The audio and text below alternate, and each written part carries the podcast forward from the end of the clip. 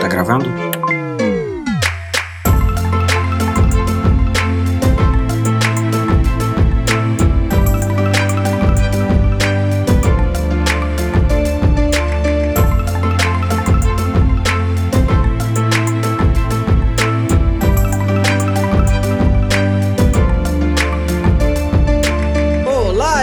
PH e está começando mais um Projeto Lumos aqui no Pegadoria. Estou ao lado da Ana Flávia. Oi. Hoje estamos no capítulo 10 de Harry Potter e o Prisioneiro de Azkaban, o mapa do Maroto. Que, meu Deus, como eu amo esse momento de mapa do Maroto. Talvez seja o momento em que eu passei a amar Harry Potter de verdade, sabe assim? Meu Deus, é isso.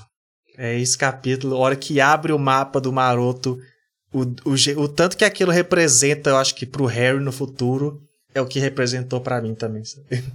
Eu acho que é a melhor. É o melhor artefato mágico, assim, que tem na história toda, na saga completa. É muito legal. É o melhor com asteriscos, mas vamos falar disso. vamos falar disso em breve, juntamente com outras coisas desse capítulo, né? Porque a gente vem de um acidente num jogo de quadribol que Harry foi parar na aula hospitalar, quebrou a vassoura inteira. A gente vai ver os desenrolar, o desenrolar disso a partir desse capítulo. Então vamos.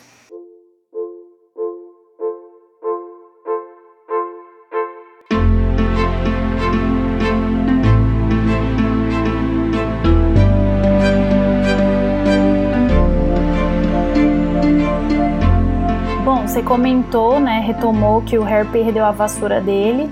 E eu acho que é importante. Bom, perdeu a coisa favorita que ele tinha, né? Que era a vassoura. Então, como ele vai jogar quadribol agora? Já fica essa Já vamos falar disso ar. então, antes de qualquer coisa. tá bom. Eu fiquei assim. Eu até sensibilizei com o drama quando acabou o capítulo passado, né? Porque hum. é realmente isso. Tipo assim, parece que ele perdeu uma, o melhor amigo, né? Parece que morreu o Rony ou a Hermione. Sim. Do tanto que é importante para ele. Mas assim, o Harry é rico, né? É só ele comprar uma vassoura nova também. Não é como se fosse, ai meu Deus, perdi minha vassoura. Eu acho que o problema maior é a logística que ele desconhece.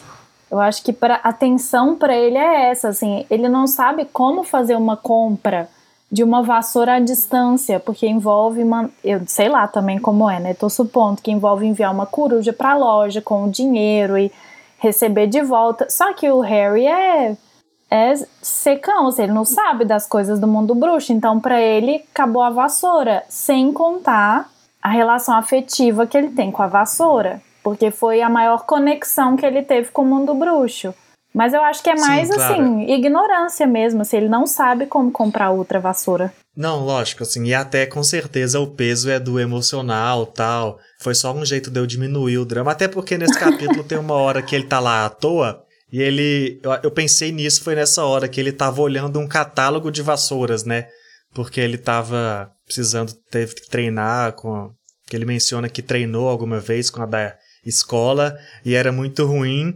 E eu falei, pô, compra uma nova, que foi nessa Sim. hora que me veio o estalo na cabeça. Sabe? Compra uma nova, você é rico, eu sei que é ruim perder. É igual, sei lá, se meu celular for roubado, eu vou ficar muito triste. Mas se eu sou o Harry Potter, eu vou lá e compro outro. É muito fácil. Ele tem bilhões de dinheiro lá no banco escondido, né? Como se, ai meu Deus, perdi. Mas... Perdeu, é triste, é. Mas compra um novo, que é bom também. É sempre bom a alegria de comprar uma coisa nova. Então... Mas assim, gente, mas você tá esquecendo uma coisa que a gente comentou aqui desse livro já até. Quando ele fica sozinho lá no caldeirão furado, ele tem aquela responsabilidade toda de não sair comprando tudo que ele quer. Ele é uma pessoa economicamente responsável, eu acho, assim. Não é porque ele tem aquele tanto de dinheiro que ele sai gastando, até porque ele não sabe o que vai ser do futuro dele, então não, ele mas eu é não tô pedindo contido. pra ele comprar três vassouras e deixar guardada. Tá, ele vai comprar porque ele precisa, ele vai mas comprar ele porque ele perdeu a, a antiga. de cara, não foi? Tipo assim, quando não, ele olhou... uma Nimbus 2001 que fosse, sabe? É, podia Aí, ser, verdade. Que já não é igual a do Draco a... e da Sonserina, já tá equiparado. E já é, é, melhor que todos da escola, se pá, porque Sim. a gente só conhece pobre nesse Harry Potter. Então. Mas aqui, no time dele. é, a gente não pode esquecer que ele é um pré-adolescente e é próprio desse período da vida ser bem dramático. Então, pra ele é o fim do mundo, sim. Só pelo fato dele ser um pré-adolescente. Também acho que É, tem não, isso. Mas muito chorão. Compra uma Muito nova, chorão, é, é, rico. não, é verdade. E podia, inclusive, ele podia, inclusive, já vou até criticar aqui, como sempre. ele podia até comprar, igual o Lúcio fez pra Sonserina inteira, Comprar ele podia fazer pra Grifinória. E assim, ele nem precisava comprar Nimbus 2001 pro time inteiro, igual foi lá com o, com o Malfoy. Que comprasse a Nimbus 2000, igual é a dele. Que é um modelo que Sim. comprasse uma melhor, uma mediana, sabe? Porque Uhum. to- ima- imagina as vassouras dos Weasley, se eles são tão quebrados, Vai deve ser ser, o quê? O lixo de vassoura. É, Então, deve assim, usar da escola Potter, se brincar. Gasta esse dinheiro aí, meu filho. Pelo amor de Deus, fica amarrando seus pais trabalharam a vida inteira pra fazer essa fortuna e você não ajuda. Não, e essa é pessoal. uma outra questão. Trabalhar a vida inteira. Que vida inteira vocês morreram jovens? Que tanto de dinheiro é, é esse família que eles rica. têm? É família rica, é só isso. É Assim, essa é a Mas- explicação. Mas se a família fosse rica, não era pra Petúnia ser rica também? Não, mas Só a família rica é do Tiago. que é rica, com certeza. exato. É, com certeza. Tá. A, a, a Lilian só tava dando um golpe do baú, só que ela foi junto no. Que Acabou. absurdo. Ela acabou indo junto no golpe e ficou pro Ai, Harry esse ai. golpe do baú aí. Verdade. Mas o que eu ia falar nem era esse drama dele perder a vassoura. Era é a recusa dele de contar pra qualquer pessoa que ele tá vendo o sinistro por todo lugar. E até uma crítica que eu não sei, como a gente gravou o. Eu não sei se a gente pode dizer isso, mas a gente gravou o 9 há um tempo, né? então eu Pode, não me lembro se a gente chegou a comentar a diferença do livro e do filme, que pra mim é o filme nesse aspecto é ridículo. Porque no livro ele vê o sinistro na arquibancada. Né, assim, fisicamente, ele vê o cachorro Uhum. preto lá na arquibancada. E no filme, ele vê uma nuvem em formato de sinistro, igual o A formato da xícara. capítulo, falou. eu acho. Então, Uhum. ótimo. Desculpa as pessoas terem que ouvir de novo eu falar isso. Mas É porque pra quem tá ouvindo é tipo o próximo capítulo, mas pra gente, sei lá, tem mais Tem de mês séculos. que a gente gravou. A gente, a gente gravou muito antecipado 200 anos. a primeira parte do livro. É. Mas eu acho isso muito brega no filme, muito brega. E mais brega ainda essa postura do Harry de não contar pra ninguém que ele tá com essa angústia de ver esse sinistro por todo lado. Poxa, o cara vive no mundo bruxo. Tem uma professora falando que ele vai tá vendo a morte que ele vai morrer.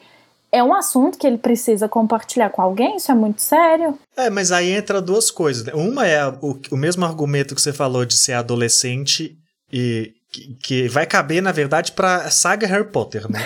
Ela só tudo. existe porque ele é um adolescente. Porque se- não é nem que se ele fosse um adulto, porque, sei lá, a maioria das histórias, na verdade, não tem a ver com adolescente ou adulto especificamente. Todas as histórias do mundo se resolveriam com um bom diálogo no primeiro capítulo. A Se vida. as pessoas conversar. Então, A assim, vida. assim como a vida. E com adolescente é pior ainda.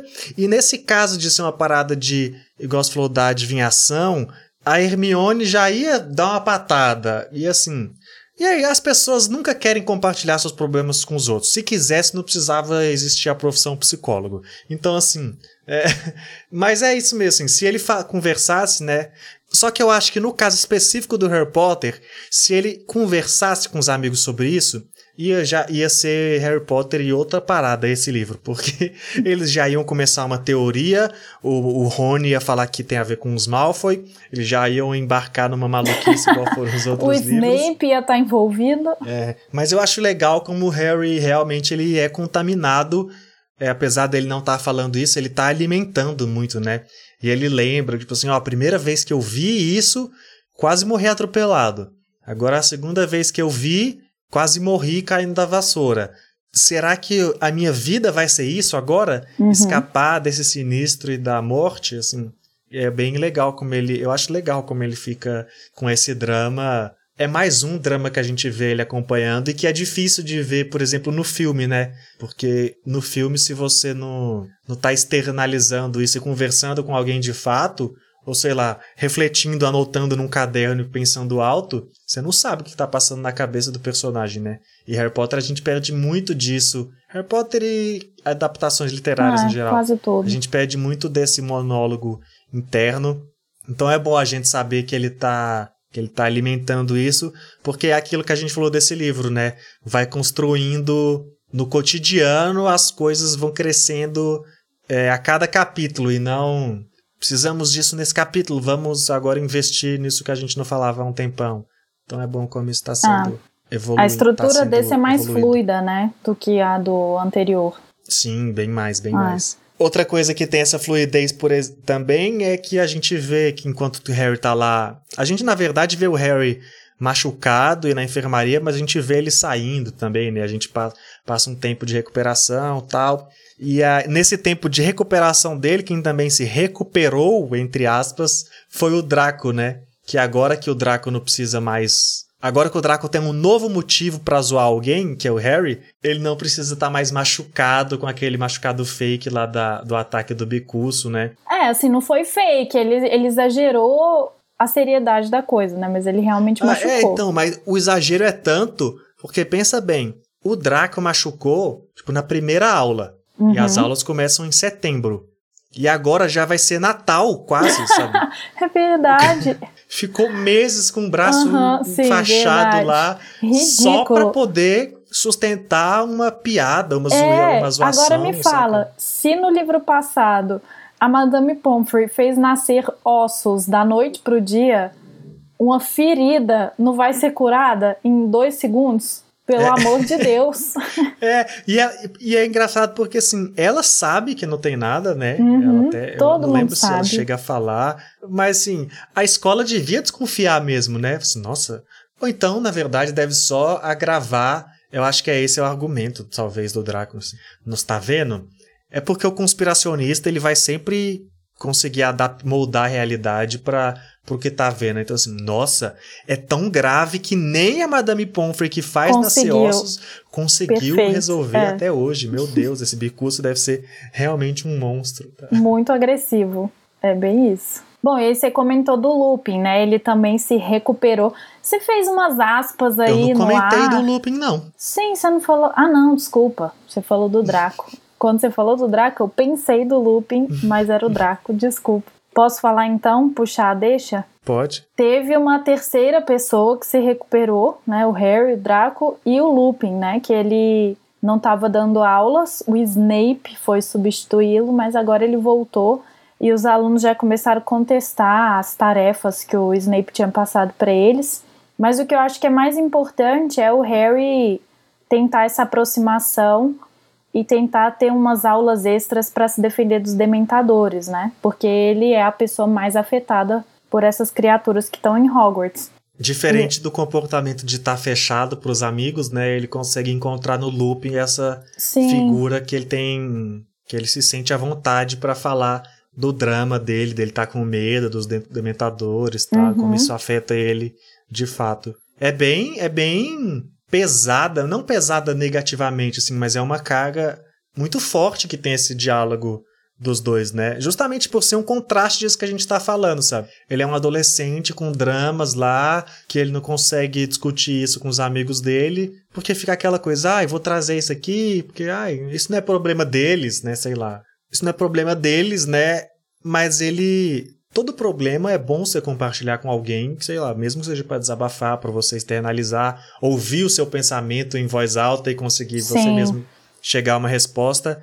Então ele consegue encontrar no looping essa autoridade onde ele que ele pode falar e ouvir alguma coisa para ele refletir, né? É um momento que eu acho que é muito importante para várias coisas, para mostrar o crescimento do Harry, para valorizar para externalizar esse drama e até para fortalecer o looping amigão, né, que a gente já falou antes. É, e aí nos primeiros episódios você comentou que não gosta do casting, né, de do looping né, para esse filme. E agora, quando eu reassisti pra gente gravar, eu confesso que eu senti todas as antipatias, não sei se são as mesmas que você, mas o fato de você ter questionado me fez ver o looping nos filmes com outros olhos, assim. Ele parece que tem uma rispidez no filme que não cabe no que não é a mesma não é a mesma pessoa do livro. No livro ele é gentil ele é essa figura que combina muito com essa busca do Harry por uma pessoa para ouvi-lo para dar conselhos de família mesmo de pai de mãe né dessa figura que ele não tem. E no filme ele às vezes parece que é meio ríspido, assim, é seco. Não sei, não sei, eu senti isso agora. Eu não sei se, você, se é isso exatamente que te incomoda na figura dele do filme. Eu gosto do ator, mas não gosto da interpretação que ele dá pro Lupin. Eu acho que fisicamente ele combina, por isso eu gosto do ator. Mas acho que a interpretação dele é, é assim, de um humor que não combina com o Lupin, que eu vejo o Lupin mais frágil, mais gentil, e no filme acho ele muito ríspido várias vezes. Seco, é, o assim. O problema é que, assim, a gente fala. A gente falou, primeira vez que a gente falou desse lado do Lupin. Na verdade, a gente falou na, em todas as ocasiões, desde o trem, depois da aula e agora de novo. O Lupin quando você lê ele conversando com os alunos e conversando na intimidade com Harry Potter, ele é esse cara que permite que o Harry se sinta confortável, que tem abertura uhum. para chegar e falar, professor, que eu te conheço há três meses, sabe? Professor, Sim. Meu drama é esse, eu penso na minha mãe morrendo, tanto que é força. Sim. Eu pensei no assassinato da minha mãe. Sabe? E aí, mas o do, o do filme, você olha, parece um professor, sabe? É, verdade. Como os outros, sabe? Parece que, sei lá, a Minerva e o Dumbledore seriam muito mais. É, até o Hagrid, talvez, seria muito mais um alvo para o Harry poder se abrir do que esse Lupin que chegou como uma nova esperança, sabe? Uma luz de amigão. Porque ele não passa nem no visual, nem no jeito de falar, assim, eu não, eu não sei. Mas eu acho que, sei lá, também não sei nem falar. Fiquei até triste desse desabafo. Essa cena é muito boa no livro. Então, assim, se você tá ouvindo a gente, só viu o filme, lê o livro, que é bem melhor. Principalmente nesse momento, que é o que você falou. Tem uma sensibilidade muito grande nessa cena, né? A, a posição vulnerável do Harry de buscar no professor uma solução para um problema que ele não sabe resolver sozinho. E o professor responder a essa expectativa dele, né? De entender o peso do pedido dele, se dispor a ajudá-lo e saber que é um pedido que de repente ele não vai conseguir também atender, mas que ele está disposto a tentar. É tudo muito bonito, assim, eu acho, nessa cena. Mas enfim, eles marcam de, tem, de fazer uns treinos aí depois, né? E nada, além da conversa, nada mais acontece exatamente nesse momento. É, porque acaba que isso vai ter que ser isso vai ter que ser deixado para outro momento, tanto pela vida do Lupin, o Lupin falar, ah, tô meio precisando resolver umas coisas aqui, foi ruim ficar doente nessa hora. Além de ser momento de final de ano, né, ali Natal, Réveillon, vamos tirar um recessinho. E também a gente precisa, em termos de trama, entrar no título do capítulo, que é o mapa do maroto. Agora vamos falar desse artefato que você falou, ah, o melhor artefato. É o melhor. concordo, concordo, sim pela magia e pelo encanto que traz, por toda a loucura, por tudo que permite o Harry fazer. Uhum. Mas ia falar um mais, vamos deixar esse mais para um pouco depois. Vamos falar aqui sobre como o Harry ganha isso. Que ele ganha dos Weasley, né? Os gêmeos dão o um mapa para ele.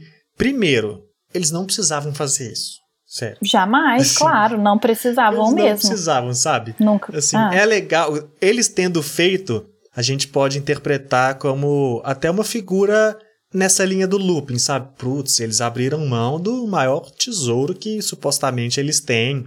Um mapa que revela todo, toda Hogwarts, onde estão as pessoas, onde estão as passagens secretas. Eu até entendo o argumento que eles falam. Ah, a gente não precisa mais disso, Harry, porque a gente já sabe onde estão todas as passagens secretas, onde é Hogwarts inteira, a gente já conhece tudo. Mas não Mas, é só isso o mapa, né? É, será que o mais importante desse, desse mapa não é mostrar onde estão as pessoas as, as, autoridades das quais eles precisam fugir? Para fazer as coisas para entrar numa passagem secreta, por exemplo. Eles agora vão o Filch vai estar tá sempre no pé deles. Uhum. A menos que eles, assim, mas a desculpa, dá para dar uma desculpa que é eles já ficaram tão profissionais na arte ninja que eles nem precisam é. mais, sabe? A gente, isso aqui foi o nosso estágio, a gente já passou dessa fase, Harry. Sim, mas eu acho que no fundo eles só não querem dizer assim, não, a gente tá te dando que a, que a gente quer mesmo, né? Eles querem, acho que manter essa imagem deles de foras da lei, então eles não admitem que eles estão dando realmente porque eles querem ajudar o Harry. Eles precisam inventar essa desculpa toda de não, a gente já sabe tudo, a gente não precisa mais disso, mas no fundo eu acho que eles estão só sendo solidários mesmo. Porque eles são é, bons. Sim. Porque se fosse só pela passagem secreta, era só falar, Harry, vem aqui Tem- e a passagem Exato. secreta Vou te está mostrar aqui. aqui. ó. É, exatamente. Até porque é a única que sobrou pelas contas que eles fazem, né? Aham. Quantas o Filch sabe, quantas estão não sei o quê, só pode usar essa. Você vem aqui e usa, meu filho. Te não preciso te dar como é. o meu tesouro. Exato. Do mesmo jeito que o Ron, o Rony, enfim, melhor amigo do Harry. Eu acho que é típico, é próprio da família abraçar o Harry do jeito que a senhora Weasley abraçou, do jeito que o Uhum. Rony, eles acho que eles veem no Harry e no Rony o que os dois têm. Então eles abraçam o Harry como da família mesmo, eu acho. E é isso que leva a passar adiante o mapa. Exatamente. Então vamos falar um pouco realmente desse mapa. Primeiro já falar da coisa que me fez amar, assim, foi gratuito, sabe? Às vezes o amor não se explica. A partir do momento que abriu o mapa e mandou lá um, ah, vamos explicar pra você, Harry, como faz. Juro solenemente que não pretendo fazer nada de bom. E apareceu ali, aluado, rabicho, almofadinha e pontas. Meu amigo, isso tocou meu coração de uma forma que os marotos são a coisa que eu mais amo em Harry Potter, disparadamente. Não tem nada comparado. O quadribol talvez poderia ousar chegar perto, mas marotos não tem lógica, o tanto que eu gosto disso. E foi assim, nesse momento bateu, entendeu? E eu amo até hoje. Amo tanto que o meu nick de Mir que virou aluado e depois Acho que meu você já contou de- aqui nessa temporada isso. já, não lembro Acho se eu que contei, mas o meu e-mail de adolescente, e na verdade é o e-mail que eu uso Até até hoje hoje, pra né? tudo, É. é PH aluado. É, obviamente eu fiz um, um, um formal, né, pra eu poder passar pras pessoas e contatos profissionais. Só que na verdade eu não uso esse e-mail que eu fiz, eu só redireciono ele pro meu aluado, porque, assim, eu não sei a explicação, sabe? Eu gosto demais desses personagens, ainda que eles apareçam só como quatro nomes num mapa, sabe? Eu acho que é todo o poder do mapa e a questão da magia e tal. Eu não sei o que, que bateu comigo várias- nesse eu momento, mas que eu eu amo amo. demais. Eu sei o que eu amo. Eu amo, primeiro, que é um grupo de amigos.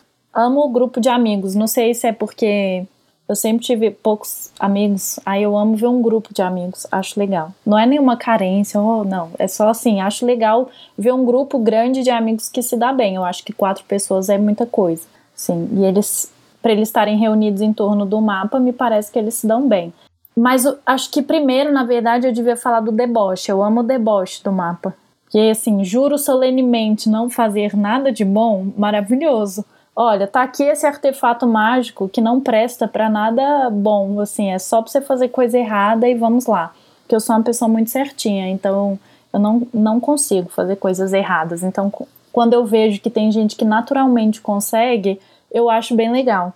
E aí acho o deboche maravilhoso, o grupo de amigos e o fato de alguém usar tanto conhecimento pra fazer uma coisa dessas, assim. Tipo assim, eles têm que ser muito bons em magia, obviamente. Então eles demonstram uma inteligência gigantesca que eles aplicam numa coisa muito absurda, que é só pra fazer o que não presta. Isso eu também acho muito legal, porque demonstram uma sabedoria, uma inteligência, um jogo de cintura com a vida assim que eu nunca tive, então eu admiro bastante. Acho maravilhoso. Eu acho que pode ter a ver também com o fato que, assim, em Harry Potter, o Fred e o Jorge são muito essa escapatória, muito disso que você tá falando, né? Do, do transgressor tal. Só que do transgressor bem humorado, não é o transgressor Isso, que tá não, fazendo é, as coisas é por isso que eu tô falando, É claro. mais um Robin Hood, né? Tipo assim, Isso, tá fazendo as aham. coisas pela diversão e pelo bem. É, E a gente já conhece os dois como autoridades nesse assunto. uhum. E aí a gente vê que eles têm, tipo, mestres, né? Tipo Assim, ó, tudo que a gente sabe, na verdade, veio disso aqui. É tipo a Bíblia da safadeza que a gente tem, tá aqui. Então eu acho que coloca eles num patamar ainda acima, né, desse, desse negócio. Eu acho que tem muito da mística disso mesmo, né, dessa marotagem aí. É, e a é tradução é, fascinante. maravilhosa, né? Mapa do Maroto. Eu acho que em inglês não é tão bom quanto em português. Eu acho até que talvez tenha uma mudança de sentido um pouco forte, assim. Não sei se forte, assim. Eu acho que tem uma carrega um pouco de mudança de sentido na tradução, mas que eu gosto mais do nome maroto mesmo. Porque Eu gosto muito. o nome maroto, primeiro que é uma palavra que ninguém Maravilhosa, usa. assim, mas não é né? boa. Maroto. Só que Hum, traz essa safadeza. É. assim, Inocente, da esperteza, de da boa, malandragem. Enquanto o Marauder, do inglês, tem mais a ver com uma parada mais criminosa mesmo, assim, de Uhum. pirata, de roubar, de invadir uma parada e fazer um saque, né? Sim. A tradução seria mais assim de saqueador, né, de do que de marotagem, do que de malandrão, sabe? Uhum. É um malandro mais criminoso, talvez, do que um malandro só do bom vivan. Então eu gosto do nome Maroto. Eu também. E é sonoro também, né? Mapa do Maroto, sei lá. Só que Eu acho maravilhoso. a gente Hum. tem que destacar aqui, só que a gente não vai ficar nessa parte aqui das picuinhas com o mapa do Maroto, como a gente fica com várias coisas, porque o meu amor vai simplesmente fazer a gente passar todos os panos possíveis. Porém, do mesmo jeito ver. que a gente ficou lá criticando, por exemplo, a, tecno... a gente já criticou a tecnologia do Noitebus andante, a falta Sim. de regras do quadribol, o mapa do Maroto também, dane-se as regras dele. Porque, assim, principalmente o tanto de furo que ele permite criar na saga Harry Potter a partir da Ai, premissa que ele sim. dá é gigante, sabe? Gigantesco. Várias coisas que poderiam- isso no último episódio. Va- Não, não é nem só desse livro, assim, de vários outros livros, Uhum. problemas que poderiam ter sido solucionados olhando o mapa de- do Maroto Pedra e vendo o filosofal. de quem tá Onde lá. está o Kirill? Está o Voldemort. Cadê no mapa? Sim, o livro passado, Tom Riddle. Até que a gente ainda pode dar uma desculpinha que a Câmara Secreta não aparece no mapa tal. Mas assim, nesse livro, pff, pelo amor de Deus. Sim, pelo o amor de próximo Deus. livro também, o mapa do Maroto deveria estar lá para Com- solucionar. Nossa, Então, demais, é verdade. Nossa, nem ia ter. O li- maior grossura de livro caiu por terra já, em um segundo.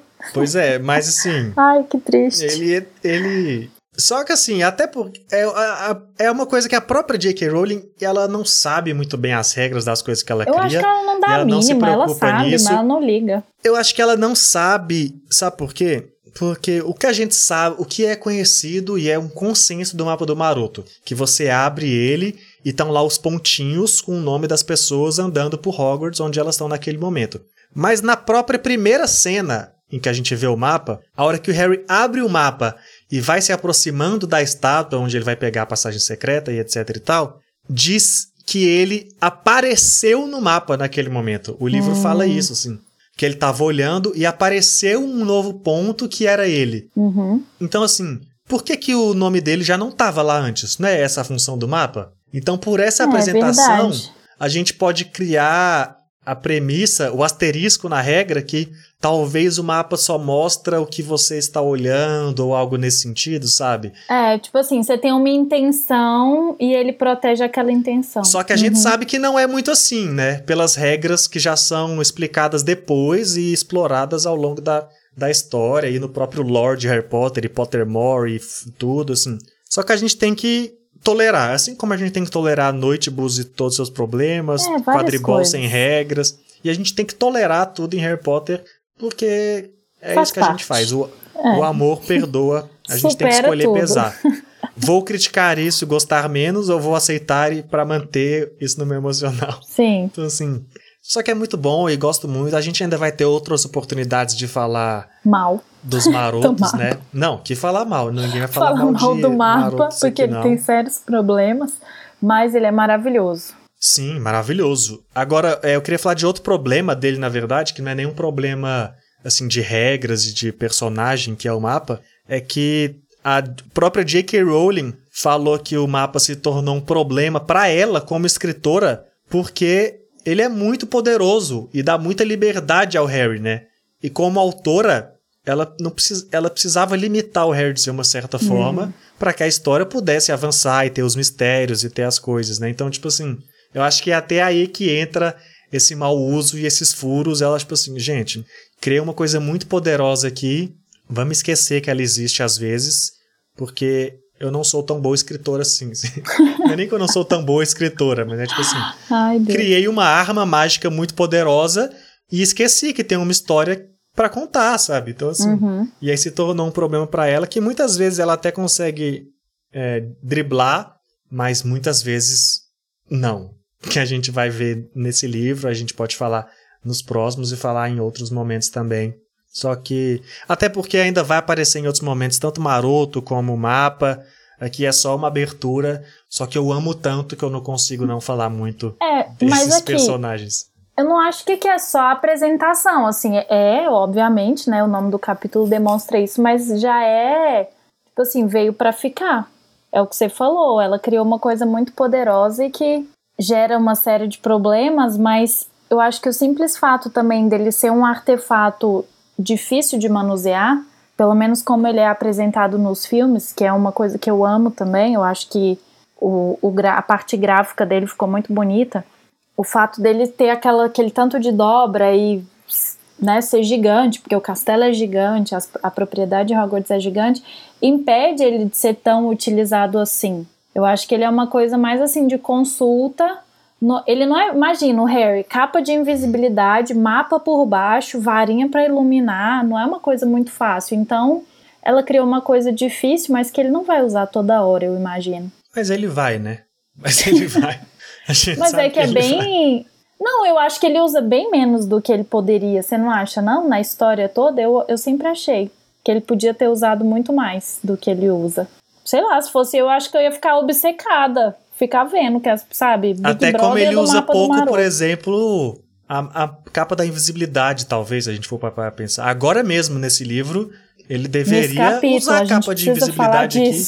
É, vamos pôr uma vinheta aqui agora, então, e já ir para a próxima parte, Vamos. pra gente discutir o que acontece assim que ele ganha o mapa.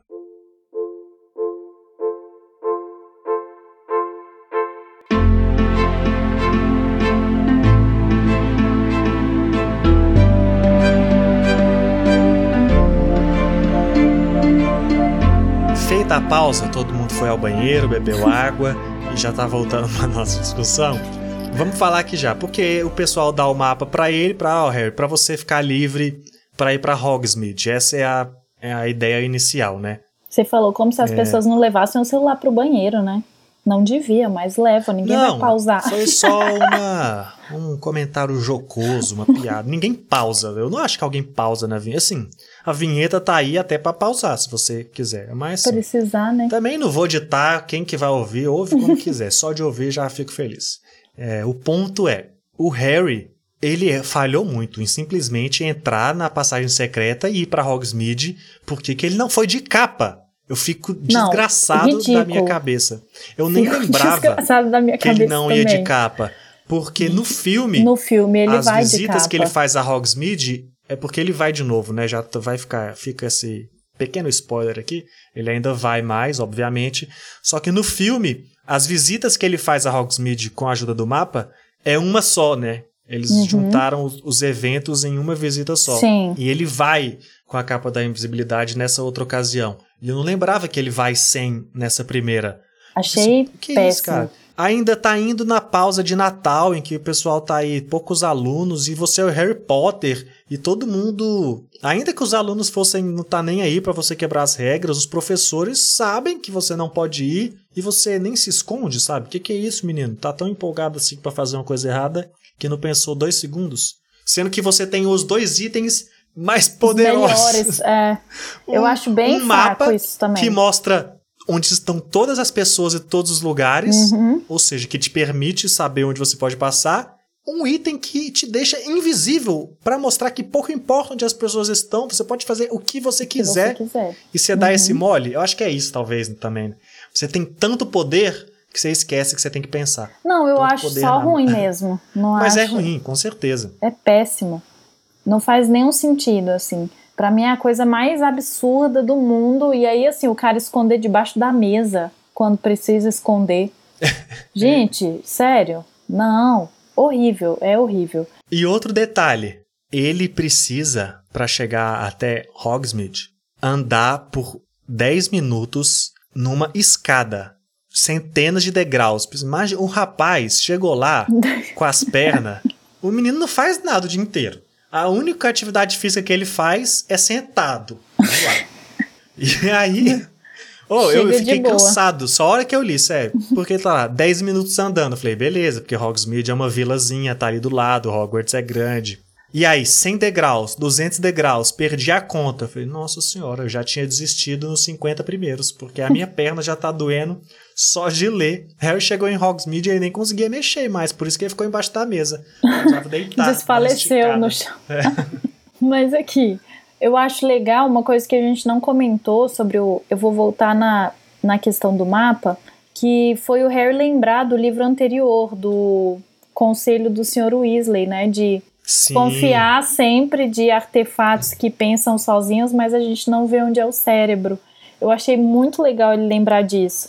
Porque ele não aceita o mapa assim de, sabe, 100%. Não, vamos lá, que maravilha isso daqui. Ele fica desconfiado, ele fica meio pé atrás, né? Tipo assim, ó, isso Naquelas, aqui tá né? perigoso. Né? Tô desconfiado, mas fica pra mas próxima desconfiança. É. é. Do mesmo jeito que o, que o diário, sabe? Tipo assim, esquisito é, mas vamos ver até onde vai essa Vamos ver no que que dá. É. é. Pro aluado, rabicho, almofadinho e ponta, você mudar as letras e falar eu sou o Voldemort, tem dois T também. Tem várias letras ali mesmo. É. Dá para fazer. É. Mas então, voltando, ele vai sem capa, ridículo, mas o que eu acho bom quando ele encontra o Rony e conta tudo é que o Rony fala: Poxa, os caras são meu irmão e deram isso para você? Como assim? Eu sou irmão deles. Porque eles não deram isso para mim? e deram para você. Isso eu achei pai, eu concordo com o Rony, inadmissível, mas dá para entender também de onde vem a urgência dos irmãos Weasley darem isso pro Harry, ao invés de chamar o Rony junto e falar, ó, oh, tá aqui, vamos passar isso para vocês. Dá para compreender, eu acho, apesar de não achar muito legal mesmo. Porque acho que essa primeira ida para Hogsmeade ainda não é a do Natal, né? No filme é tudo junto mas no livro não. Tá, mas o importante então é que ele lá vê Hogsmeade, é muito maneiro. Eu acho, na verdade, que é menos maneiro do que poderia ser. A gente podia ter. Isso, na verdade, não é que precisava pra trama. É mais como fã mesmo e gostando dessas coisas. Eu queria que essa apresentação de Hogsmeade e das lojas fosse um pouco mais no formato beco diagonal, sabe? Podia ter hum. mais magia pra gente como leitor de se encantar com a vila, porque ela é realmente encantadora, sabe? E Sim. talvez eu esteja indo pelo, pelo lado no de. No parque ela é. É, eu acho que tem um pouco dessa influência aí de ter visto no parque, porque para quem não sabe, na no mundo de Harry Potter na Universal, a Universal tem duas áreas, dois tipo, tipo dois parques diferentes dentro do mesmo parque, né? E em um deles fica o beco diagonal, e todas as coisas que tem no beco diagonal, e na outra parte fica o que seria Hogsmeade, né? E, e o castelo de Hogwarts. Quiser, que, porque Hogsmeade é a vilinha que uhum. tá ao lado uhum. de Hogwarts. E aí até se você quiser, você pode ir lá pegar uma pagar um, um, um passeio que você vai para o beco diagonal e pega o trem para ir para Hogsmeade, que é fazer o que o pessoal faz em Hogwarts mesmo. E é tão encantador entrar num, em um quanto é entrar no outro, sabe? Uhum. Só que pela leitura não é tão encantador assim entrar em Hogsmeade como é entrar em no Beco Diagonal. Acho que até pelo momento também da, da narrativa, a gente tá preocupado em outras coisas aqui. Só que eu sinto um pouco falta disso, só que eu acho que realmente tem a ver com a experiência tipo assim, que eu pude viver como visitante de um parque turístico. Eu acho que talvez os leit eu queria que ela fosse um pouco mais traduzida para leitura de quem de repente não vai. Eu acho que é a maioria das pessoas que lê não vai ao parque, né? Então, Sim. se você puder traduzir isso, para traduzir o máximo dessa experiência na leitura, seria mais legal, sabe? Mas isso também é só, tipo assim, uma coisa, é uma emoção muito particular mesmo. Não, eu acho que falta. E aí é um. É de novo um problema que você já comentou do narrador, né? Ele tá muito focado no Harry. Porque como a Hermione e o Rony já foram um dia uma outra situação para Hogsmeade sem o Harry, podia ter um passeio bom para o leitor da perspectiva dos dois, né? Eles, é, o narrador podia ter acompanhado pelo menos um pouco e feito essa construção de Hogsmeade que eu também acho que não existe, porque aqui a visita do Harry é, é o que você falou, ele está sem capa. Então a narrativa toda é em torno dessa tensão dele ter que se esconder, de entrar uhum. logo nos lugares. Então não tem essa não tem uma ambientação como tem no Beco Diagonal, de falar, nossa, tem loja disso, tem loja daquilo, os prédios são assim, são assado. Eu sinto falta disso também. É, tanto que na minha mente, quando eu li sem existirem os filmes, não tinha uma construção muito interessante do que era esse espaço de Hogsmeade. Ela surgiu muito depois dos filmes. É, eu também não tinha a noção tão clara do que era, não, que era essa vila, como é. ela é, sabe? Ampliou muito minha mente depois de poder visualizar. Sim, a minha relação afetiva é como a sua. É muito mais a lembrança do que a gente vê no parque, porque o parque é muito legal e você tem a, você chega assim, tem aquelas lojas, as coisas, e você vê o castelo lá no fundo, então é, é bem legal de passear lá. Mas o livro mesmo eu acho que peca mesmo. Eu acho que sendo a maior vila, de acordo com os dados da Hermione, é a maior comunidade bruxa do, da Inglaterra, sei lá, do mundo, não me lembro o que ela fala, mas ela tem dados, né? IBGE do mundo bruxo. Eu acho que faz falta mesmo essa ambientação, como as pessoas moram lá, cadê as casas? Cadê as coisas, sabe? Não tem, ninguém fala. Só fala, ah, tem os três vassouras, tem as oncos, e aí. É Parece é que Hogsmeade é tipo assim: chegou lá, tem três vassouras e umas lojas, né? Assim, é Exato, mas é uma vila, as pessoas moram lá. Uhum. O que, que eles fazem? Tem o correio, aí tudo bem, o correio foi uma coisa mencionada, mas só, sabe? Não, não sei, cadê? Cadê a vendinha? Cadê a feira?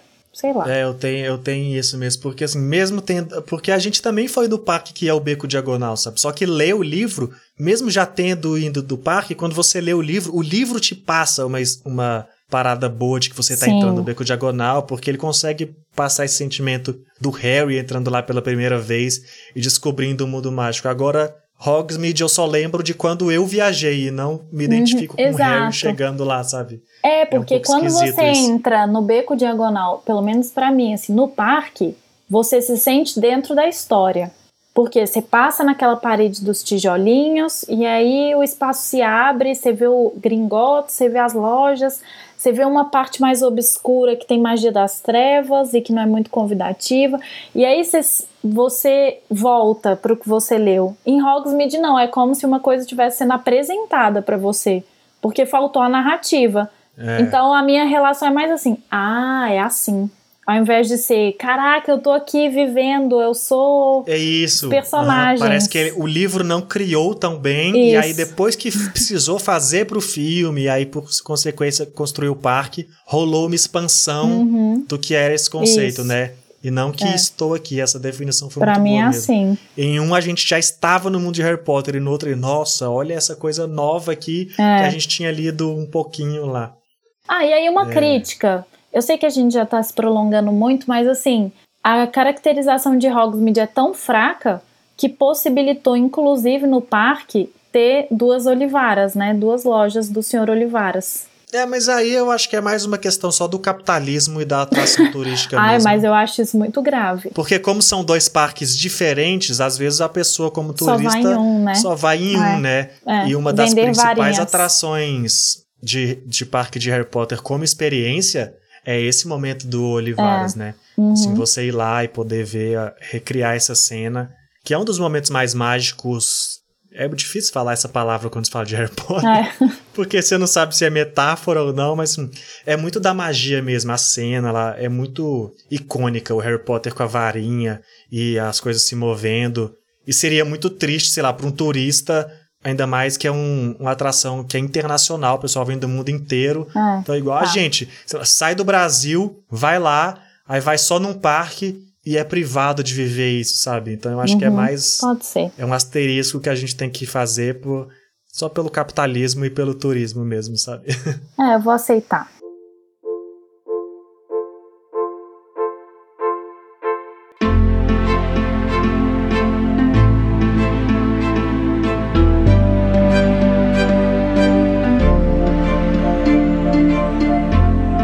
Falar então do Três Vassouras, não do Três Vassouras, né? Do que acontece lá, que é a grande revelação desse capítulo, é o grande evento importante, apesar do capítulo se chamar Mapa do Maroto, é o que rola aqui no Três Vassouras, né? Que, antes da gente falar propriamente do assunto, como você mesmo já mencionou aí a coisa de ser o ponto de vista do Harry, da narração, né? E por isso que a gente não tem tempo de fazer essa exploração de Hogsmeade, é uma coisa que acontece com alguma frequência em Harry Potter, que é a gente só acompanha as coisas que estão acontecendo ao redor dele na saga, né? E aí quando a gente precisa de diálogos como esse que tem aqui, que é um diálogo que não envolve ele de nenhuma forma, sempre precisa dar um jeito do Harry estar tá escondido, ou tá espionando, ou tá es escutando alguma coisa de espreita. E assim, eu acho até que é uma coisa que o filme faz um pouco melhor nessa cena, porque no livro eles estão lá, vamos sentar aqui no bar. Eu tô escondido e tô ilegal num lugar, vamos sentar aqui no bar, que é onde todo mundo vai. E aí vamos mover uma árvore para esconder a gente, o que já é esquisito. Mas também é muito esquisito que estão lá os professores conversando mó altão lá de uma parada assim. Uma coisa muito não é séria. nem que isso não pudesse ser conversado, porque não é como se eles estivessem conversando segredo. Eles estão conversando uma parada que em tese é de conhecimento público, né? É notícia, sabe? Mas não Mas, é dos assim, alunos que são de outra geração, né? Só se os pais comentaram. É, é assim, eu concordo, mas é até por isso, inclusive, não tenho mais. É até por isso que eu acho que o filme é mais bem feito, porque no filme é uma corrida, uma corrida não, é uma conversa que, é, que acontece mais na no, no escondido, né? Isso, no, é, eles, eles estão sendo mais sala. discretos, é numa é. sala privada, uhum. particular, onde, inclusive, é só o Harry que escuta, né? É nem os meninos escutam Sim. também. Então, assim, são só os personagens que estão ali na conversa que estão num assunto particular não é nem que esse assunto não pudesse estar sendo conversado numa mesa de bar, porque qualquer pessoa que já foi num bar sabe que é possível ouvir paradas absurdas do, das, das mesas ao lado. Mas assim, eu acho que aqui talvez não fosse um ambiente, assim, porque não é, não é só um ambiente de professores estarem no bar, é um ambiente de uma viagem de escola, sabe, sei lá. Uhum tem uma diferença bem clara dos dois ambientes. Eu acho que a conversa que eles têm casa bem mais com a forma como Quando o filme, filme colocou é. do que como o livro colocou. Até para justificar o Harry, o jeito que ele tá espionando e espreitando a conversa, né? Mas o importante é o tema dessa conversa. Que é um tema péssimo, né? Porque eles vão. O Harry vai entender por que, que o Draco tinha alfinetado ele, né? Lá antes, nem me lembro mais que capítulo, que na aula de poções o Rony, o Rony, ó, o Draco comenta que se fosse ele no lugar do Harry, ele, já, ele ia querer se vingar e o Harry não tinha entendido e ninguém tinha conseguido explicar para ele, né? E aí, ouvindo essa conversa, o Harry descobre que na verdade o Sirius é que era o responsável pela morte dos pais dele, né? Porque ele estava lá em acordo com, estava trabalhando para o Voldemort e denunciou a localização dos pais do Harry. Então eu ia falar indiretamente, mas não sei se é tão indiretamente assim, né? Ele seria o responsável pelo assassinato dos pais do Harry e tentativa de assassinato do próprio Harry. Indiretamente, porque não foi ele que matou, que né? Que matou, é, mas ele mas... chega lá e fala: eles estão lá, vai lá e mata eles como você quer. E eu acho que é um conceito, de certa forma, um pouco preguiçoso. Mas ao mesmo tempo muito criativo. Eu, na verdade, não consigo definir se eu acho preguiçoso ou criativo. que é esse. Esse feitiço do segredo, né? Que é tipo assim, é um feitiço em que a gente te conta um segredo e a partir daí ele realmente se torna um segredo, sabe? Eu acho um pouco maluco, sabe? Porque um segredo, isso inclusive é uma dica para todo mundo que tá ouvindo. Ele só é segredo quando ninguém sabe. Isso vamos ficar essa reflexão aqui. A partir do momento que você contou para uma pessoa, já era. Não é mais Essa segredo. pessoa a qualquer momento pode contar para alguém e pronto, acabou, arruinou o fato de ser um segredo. Porém, a J.K. Rowling pega isso e subverte, porque ela faz exatamente o contrário. Ela faz você, a hora que você conta o segredo para a pessoa com o feitiço, obviamente, ele se torna literalmente um segredo, porque a partir da aplicação do feitiço, ninguém pode saber, só que assim, se a pessoa contar, alguém pode saber. Então assim, qual é a desse feitiço exatamente, sabe? É um feitiço meio que porque antes já era assim. Antes do feitiço, se eu te contar uma parada, você, entendeu? Ela transforma tipo a honestidade, a cumplicidade, a honra num feitiço. E eu fico meio assim, o quão isso é genial e o quão isso é preguiçoso. Que eu acho que é a mesma coisa que você tem na parte do preguiçoso com a parada do amor, sabe? Da morte. Sim. Que lá eu gosto, mas aqui eu é, fico brega. em dúvida. É, não, eu Pensando acho... nisso, eu vou ter que concordar comigo mesmo e achar genial a partir de agora. É meio. É, eu nunca tinha pensado tanto nisso, não. Eu tinha achado que era só assim, ah, mais um feitiço, ok. Mas eu achei preguiçoso agora que você falou. Porque assim, você tira o elemento de simplesmente poder confiar em alguém, que é a base da amizade. E do segredo sem feitiço, né?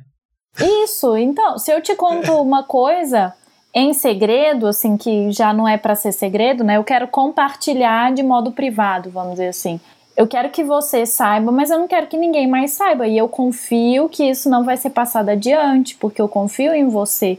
Se no momento que isso vira um feitiço, não precisa existir amizade mais, porque aí você pode contar qualquer coisa para qualquer pessoa que vai ter um feitiço que protege a situação. E não só isso, tipo assim, qual seria a diferença desse evento sem feitiço, entendeu? Não seria é... a mesma coisa?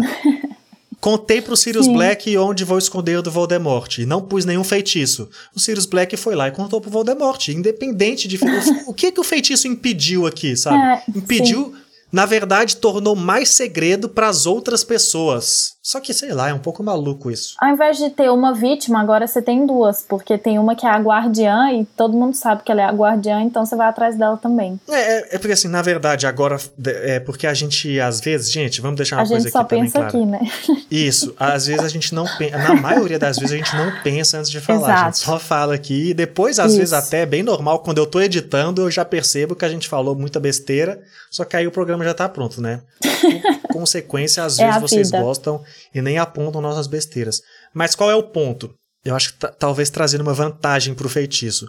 É que a hora que você faz isso, você protege mais o segredo. No sentido, assim, se eu só te conto um segredo agora, hum. sem feitiço, outra pessoa poderia descobrir isso, investigando, sei lá. Eu te conto, hum. ah, Ana Flávia, escondi a chave embaixo do tapete. Sei lá, um segredo básico. Se eu não pus feitiço, se uma pessoa levantar o tapete, poderia ah, achar. Ah, verdade. Né? É assim, Sim. essa é a parada. Uhum, Agora ficou um pouco mais claro pra mim. Porém, com o feitiço, ninguém nunca acharia. Você, na verdade, Sim. cria um segredo a partir do momento que você faz o feitiço. Se alguém essa vai é lá, não vê dele. os Potter na casa porque eles estão protegidos com o feitiço. Óbvio, é, é isso mesmo, verdade. É isso. É, tá vendo? Manezou. Como eu falei desde o início, quando eu concordei Isso. comigo mesmo, sem saber, tem uma genialidade é. aí. Ai, a gente é meio mané às vezes. A gente, é assim, a gente sabe bem menos que todas as pessoas que ouvem a gente de Harry Potter. Com certeza. na maioria das coisas da vida. A diferença é só que a gente grava, sabe? Então, assim. a mas a gente não sabe o que a gente tá falando. Exatamente. Mas, assim, a gente não, tem, não vai ficar expondo aqui tudo que foi falado lá, porque quem tá aqui já sabe o que foi falado. Já sabe, né? é. Já sabe Mas até como acaba dois, Harry Potter. Eu tenho dois pontos que, que me incomodam dessa cena. Primeiro, hum. a Hermione fazer um feitiço fora de Hogwarts, e tá tudo bem. Porque para proteger o Mas Harry Hogsmeade da vista... não é ela... fora de Hogwarts, é, né? É, sim, é. Não é. Ela faz... É. Vamos assim... combinar que a Hermione faz vários feitiços fora de Hogwarts e tá tudo bem. Várias vezes, Não, né? mas quais que ela fez? Ela não consertou o óculos do Harry? Ou é então, só no mas é filme? é porque não é Eu não é lembro se é o Sr. Weasley ou se é a Hermione que conserta o óculos do Harry lá no beco de É porque é fora de Hogwarts, mas não, é porque a Hermione conserta no trem. É, mas aí no no Câmara Secreta, ou é nesse mesmo, já nem sei mais. Ela conserta o óculos do. Aí é isso que eu tô falando, eu não lembro se é o Sr. Weasley ou se é. Eu acho que é nesse livro. Eu acho que é o Sr. Weasley que conserta. Tá vendo, E gente, no filme a, a Hermione. Nada. É, não sabe, mas enfim, lá no primeiro. Mas assim, é porque o que, que, eu ia falar, só pra, só pra ah. justificar, passar um pano pra essa daí. Não é fora de Hogwarts, sabe? É Hogwarts. Esse Hogsmeade é. É igual se é você Hogwarts, faz uma tá. viagem com. Você já viajou com o, com o colégio? Se você tá viajando com o colégio e tá, sei lá, no Rio de Janeiro, fez uma viagem turística com o pessoal da sua turma e os professores, você tá fora da escola? Tá. Só que as regras da escola ainda valem lá, entendeu? É tipo, é, tá no navio. Bem mais ou menos, viu? As, as, leis, as leis do país ainda valem no navio, ainda que o navio esteja fora. Menos. Eu te conto. Não, não mas a lei, lei é lei, não. entendeu? Não é 100% a aplicação, bem. mas em tese ela tá lá, entendeu? Tá bom. É, não, me incomoda isso. Mas uma, a coisa que me incomoda mais, porque, como eu falei, eu acho que a Hermione faz muitos feitiços fora dos domínios de Hogwarts mesmo, é a Hermione, é a, a Hermione é a Minerva chamar um aluno de, de burro, burro, tolo, Isso. sem Sim. jeito para duelar. Sem jeito para duelar de boa, mas ela não só chama de burro, como de tolo também.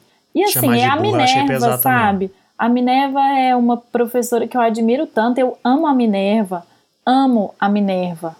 Já falei isso aqui mais de uma vez. Tem uma cena especificamente que eu vibro e arrepio amo a Minerva, mas ela me decepciona nesse momento. Não eu é... também, eu anotei especificamente isso. Foi como que a Minerva chama um aluno de burro. Isso Sabe não por combina, quê? Não, parece, e né? assim, é, eu sou professora também.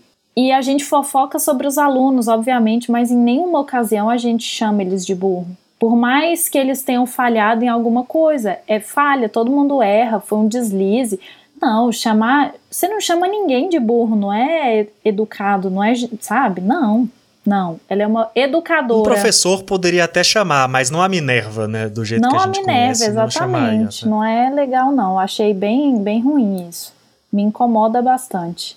Não acho que ela faria isso. Na minha mente, na construção que eu tenho dela, ela não faria isso. J.K. Rowling fal falhou aí grave. Ou Acho- então, assim, eu nem ruim. sei, na verdade, qual é a palavra que tá em inglês, né? Talvez é da tradução, mas eu acho que, de qualquer forma, a Minerva provavelmente ofendeu um aluno É e fica chato aí. É. Eu acho que só pra. Como a gente não, tá, não falou exatamente o que que foi essa conversa, eu acho que a gente só precisa destacar alguns pontos chaves aqui que vão marcar a trama, que é o fato de que o Sirius Black, além de ter esse negócio do segredo e tal, ele era melhor amigo do Tiago Ah, Potter sim, a gente de Hogwarts, comentou. né? Padrinho do Harry, e isso vai, tipo assim, criando uma sombra dentro do peito do Harry enquanto ele tá ouvindo. A gente, na verdade, ainda não vê isso, né? Isso vai ser desenvolvido no próximo capítulo, nos próximos. Mas a gente lendo, já sem, eu acho que a, a sensação. Se por um lado a gente não tem a tradução do sentimento do que é ver Hogsmeade pela primeira vez, eu acho que a gente consegue sentir exatamente o que o Harry sente ao estar ouvindo, sabe? Eu acho que vai criando essa angústia Tipo assim, a gente tá aqui pensando tem um criminoso à solta, tal, porque, ai, por que, que esse cara é perigoso? Ninguém fala, não sei. Fala, ah, esse cara era amigo do meu pai. Meu Deus, melhor amigo do meu pai. Meu Deus, ele era meu padrinho. Meu Deus, ele que fez meus pais morrerem. São muitas informações, assim, sabe? A gente descobre que nesse de matar os trouxas, ele matou o Pedro Pettigrew, que é o burro que a Minerva chama, né? É, acho que são essas as principais informações colocando de uma forma resumida aí, e que vão ser importantes para a trama a partir daqui, né? Sim, exatamente. Enquanto você comentava, eu olhei aqui. A Minerva chama ele de, de estúpido. Em inglês. Estúpido eu acho que seria pouco melhor que burro até. Assim. Stupid, wa- é, stupid boy, ela fala. Porque, assim, estúpido ainda é ruim, mas talvez estúpido É menos engloba, grave. É, engloba mais valores do que só o burro. A gente- eu acho que, a- Aham. pelo menos a impressão que eu tenho, é que o burro é muito sobre, tipo assim, ser inteligente e ser burro, sabe? Ser capaz ou incapaz. E o estúpido ser... Tem mais coisas que definem, denotam uma estupidez, sabe? E eu acho que tem também um aspecto da, da cultura, né? Você ser britânico e falar estúpido pode ser bem mais leve do que em português você chamar alguém de burro. É, aí realmente eu não, não tenho essa cultura, tipo, mas falar vou- bobo. Ah, que bobo. É de boa. E falar, oh, so stupid. Não sei.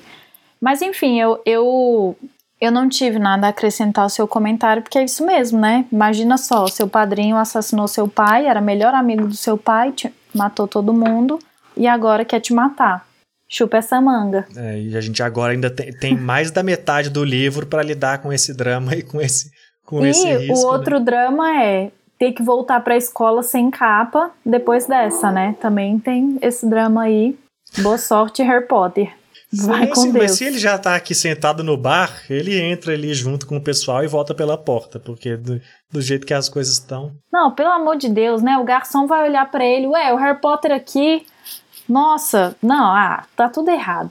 Mas enfim, é um bom capítulo. Garçom, inclusive, que é a garçonete, Que a- né? Que a gente é, não falou. exatamente. Madame Rosmerta, que aparece aqui, que é uma personagem legal aí, que sempre aparece no Três Vassouras. A gente não falou também de um dos maiores símbolos de fandom de Harry Potter, que é cerveja manteigada, Sim, é, que eu amei experimentar. eu não tomei. tanto assim, eu não né? tomei. É É refrigerante. Não, eu não gosto de Eu não refrigerante. tinha essa lembrança. Mas você. Eu não tomei. você foi em Hogsmeade e não tomou cerveja É manteigada. porque você tomou e falou, ah, é um refrigerante de baunilha. Aí eu falei, ah, quero não. Não, é, é tipo. é, o que eu achei é tipo um Guaraná, Só que a Olha. espuma é sorvete, né? Então, eu não. Ai, gente, mas é muito gostoso. Mas sabe de uma coisa que eu nunca esqueço? Foi. A gente tá mudando de assunto completamente.